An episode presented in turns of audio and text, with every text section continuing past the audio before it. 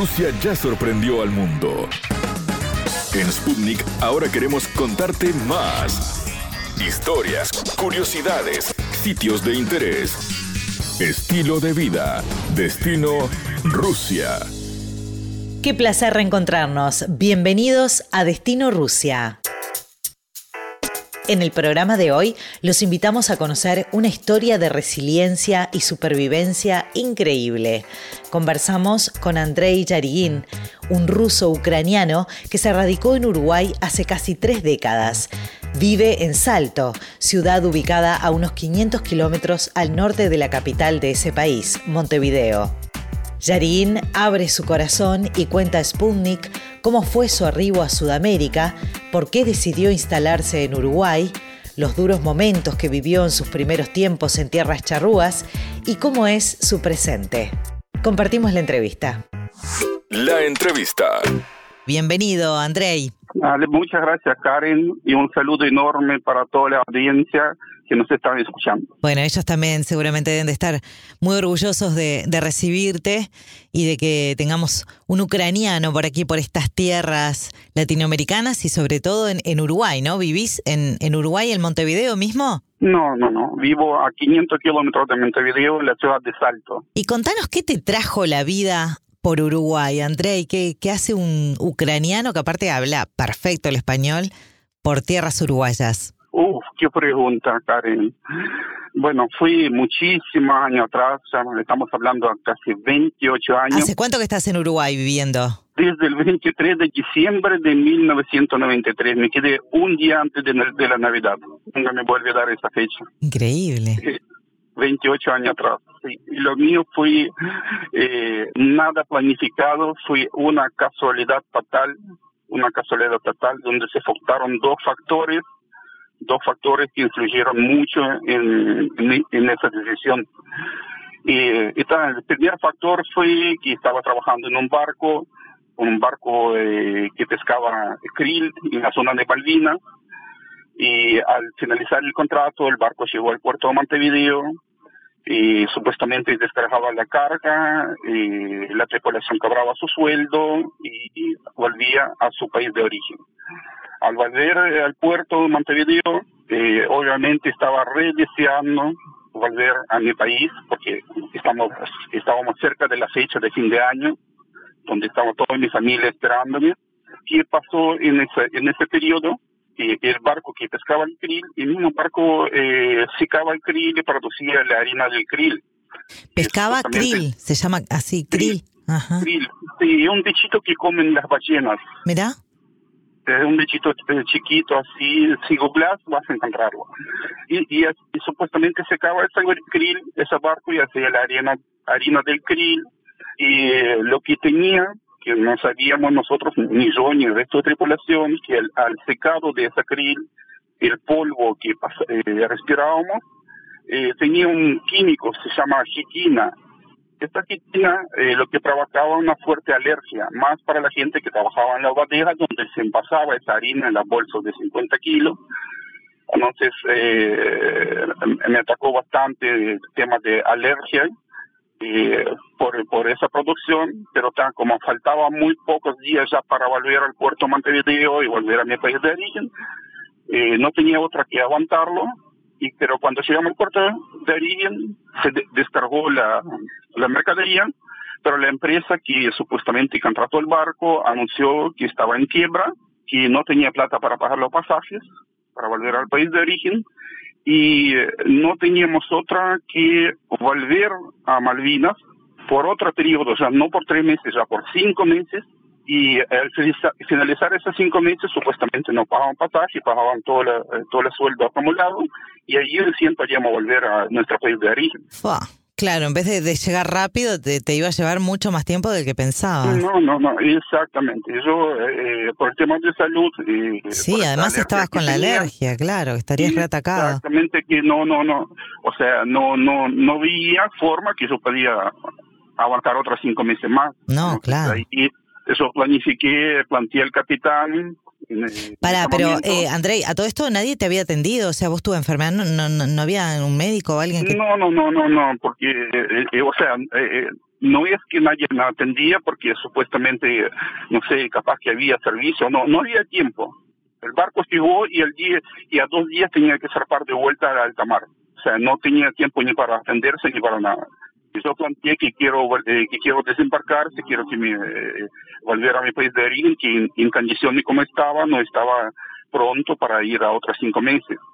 Y eh, esa, mi pedido fue negado totalmente por parte del capitán y decía que no tenía otra que embarcarse y, volver a, pescar el krill.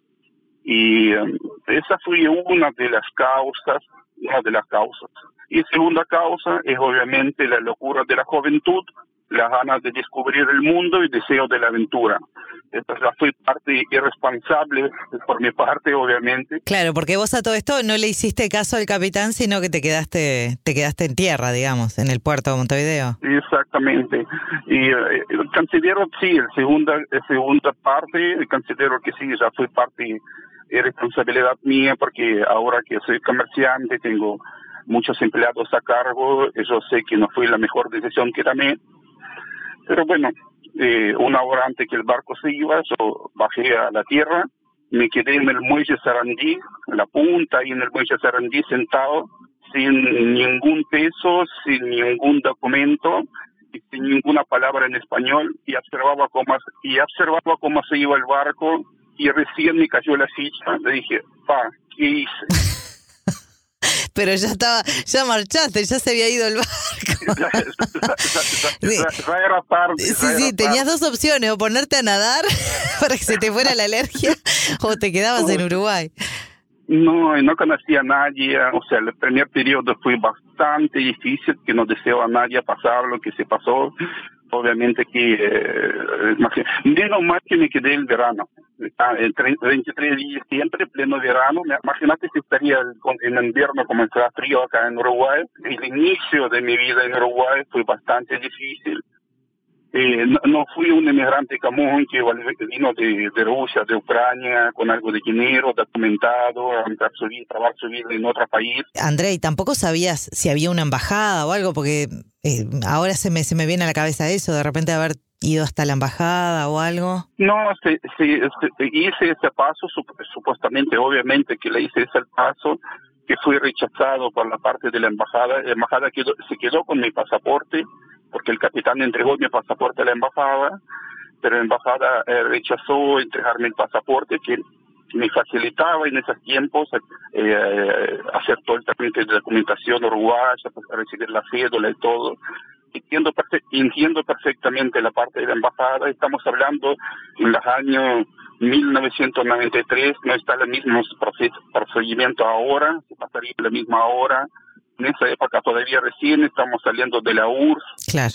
Entonces, eh, para la embajada, obviamente que yo fui un desertor. ¿Y ahí cómo siguió tu vida, André? Este, me imagino que rondando por, por toda la ciudad. No, imagínate, la primera, primera noche me eh, volví ahí caminando por la ciudad vieja, la primera, no primera noche, primera semana más o menos, o, diez días, pasaba durmiendo en las plazas, ahí en la Plaza Zabala en los bancos y entonces fue bastante complicado el tema. Me arrepentí, me arrepentí un millón de veces. me imagino. Me, arrepentí un millón de veces, daría lo que sea para volver atrás, y, pero ya no, no, no, no, había forma, ya, ya estaba todo hecho. Así que eh, aposté, le dije, bueno, ahora lo que tengo que eh, prender la sobrevivencia nomás. ¿Y cuándo llegó esa decisión? ¿Cuándo hiciste el clic que dijiste, bueno, listo, me, me quedo acá. A los dos años. Uy, bueno, un montón de tiempo. Primero, primero dos años siempre fue apostado juntar centésimo por centésimo para conseguir la plata para pasarse para poder volver. O sea, nunca, nunca fue mi idea quedarme en Uruguay porque no conocía el Uruguay, no conocía costumbre, no conocía idioma. Pero cuando pasaron los dos años, pasaron muchas cosas en ese periodo ya estaba hablando perfectamente en español, escribía en español, ya tenía un buen trabajo. Eh, y entonces eh, nació mi, eh, el primer hijo mío acá en Uruguay. Claro. Entonces, eh, La vida, la vida te empezó a cambiar, eh, siguió, siguió, cambiar y- siguió cambiando y- tu vida, una cosa de locos. Y sabes, Karen, que Sí. el primer dinero cuando obtuve para comprar pasajes fue a los dos años.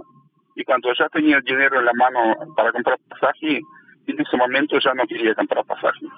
Fue una de las cosas más importantes fue mi hijo. Y segundo, que yo ya estaba totalmente preparado. Ya tenía ami- amigos en Uruguay, ya tenía un buen trabajo, ya conocía el idioma, ya, ya, o sea, no tenía ni- ninguna dificultad. Claro, ya, ya como que estabas adaptándote a, a- al país, ¿no? la primera parte de aprendizaje fue únicamente la calle. La calle, mirando mucho noticieros, mirando televisión. Y, y- y muy importante lo que lo que me ayudó y lo que aprendí es no tener vergüenza de practicar el idioma. ¿Qué familia tenés en Ucrania? ¿Tus padres? ¿Hermanos? Eh, no, mi padre falleció, era un militar ruso, pero falleció cuando yo tenía seis meses. Así que eh, mi, mi padre casi no tenía. Y mi madre eh, nació, creció, eh, mejor dicho, creció en un orfanato, así que nunca tuvo eh, eh, familia por parte de ella, nunca supo. Y yo nunca conocí la familia por parte de ella. O sea, la mayor parte de familia que tuve allá son de Rusia por parte de, mi padre los todos tíos, sobrinos, abuelos, todas las vacaciones, todas las vacaciones de verano, de invierno, todo pasaba en Rusia nomás. Andrei, eh, eh, contame la parte positiva de quién, alguien seguro te, te dio una mano acá, como para que en algún momento apareció algún ángel que te que dijo, bueno, a ver cómo te puedo ayudar, o que te dio laburo, o que, no sé, de alguna manera pudiste empezar a ver la luz. Y sabes que, eh, obviamente, porque sin eso es imposible. Claro. Yo siempre digo que hay que estar en un lugar exacto a la hora exacta. Digamos que nunca, nunca, vos despertás hoy de mañana y nunca sabes lo que te puede pasar. Pero si estás en una hora exacta, en, en un lugar exacto, en un momento exacto, o sea, puede cambiar la vida de un día para el otro. A mí me pasó algo parecido, sabes que al inicio estaba tomando café y había una señora, una señora mayor, en la mesita al lado. No me acuerdo cómo empezó la charla, pero empezamos a hablar con ella y no sé, y, me preguntó mi historia, empezamos a hablar, hablar, hablar. Y, y, y ella me dice, ¿puedes venir mañana a las 8 de la mañana a tal dirección? Y yo le dije, sí, tengo tiempo que me sobra. Y, y fue esa dirección, me sorprendí porque eh, era asesina de Naciones Unidas, es asesina de alto comisionado, comisionado de Naciones Unidas para refugiados en Uruguay, y ella era representante de la ONU acá en Uruguay. Uy, mira qué bueno, claro. Y, y, y verdad que fui una persona, como voy a decir, mi ángel, que me cambió totalmente, me hizo clic en mi vida, absolutamente, en, en total. Eh, la persona que cumplió cinco años, eh, rol de mi madre acá, y eh, me mandó estudiar más profundamente el idioma español, me mandó a la universidad, me consiguió una beca, estudié administración de comercio en Uruguay y trabajé también con esa oficina como intérprete, traductor y realmente ese periodo cuando realmente me hizo levantar bastante la cabeza y aprender muchísimas cosas que, eh, que me ayudaron después en el futuro. Contanos, ¿qué es de tu vida ahora? ¿Qué es lo que haces? Supongo que ya sos todo un comerciante, ya tenés tu... ¿Lograste el sueño de tener tu propio negocio? Uf, claro que sí, Karen. Eh, o sea, hasta 2002 yo estaba viviendo en Montevideo, al año 2002, pero en, en los crisis de 2002, cuando me mudé para acá, para Salto, instalé una pequeña ferretería en esa época y cuando estaban cerrando todos los comercios, porque justamente por la crisis que pasaban, crisis económica que pasaba el país, bueno, el mundo pasaba en 2002, y eh, quería hacer algo diferente que asegurarme que yo puedo sobrevivir mi negocio puede sobrevivir. Hice dos viajes a China, hice un par de viajes a Chile, a Brasil y cambié totalmente de estructura.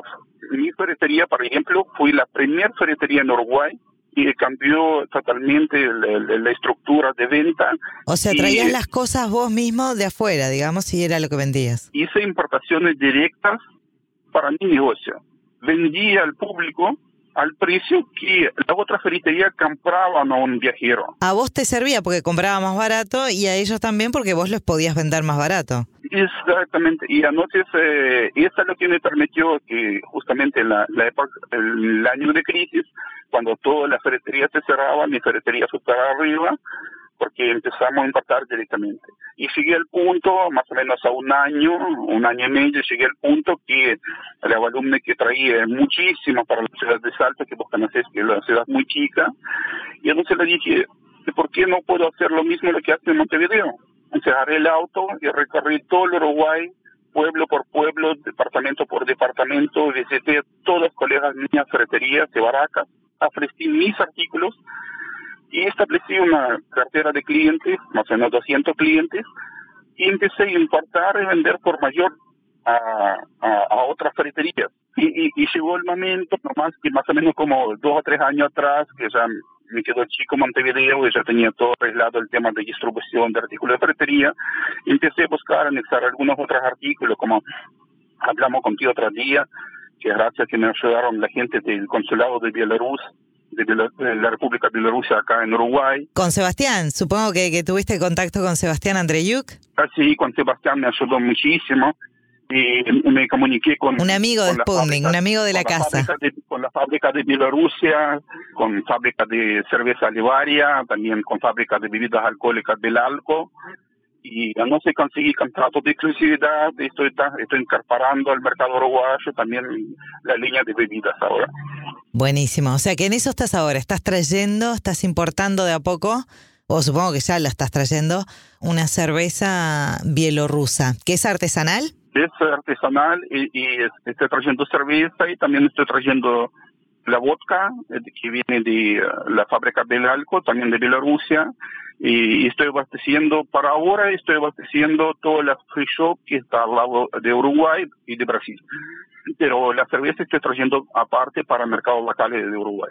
Ha sido un placer conversar contigo y que nos hayas contado tu historia increíble, sinceramente quedo mm, sorprendida por, por tu voluntad, por tu fuerza, eh, admirable. Un ejemplo de vida, André, sos realmente un ejemplo de, resiliencia, ¿no? Y de salir adelante como se pueda. Así que te felicito y bienvenido a, nuestro país y que sigas por mucho tiempo más que eso es, importante tener gente con esa fuerza. Muchas gracias Karen, fue un placer compartir mi experiencia siempre estoy a las órdenes por cualquier consulta.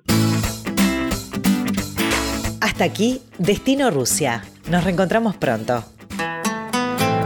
Destino Rusia.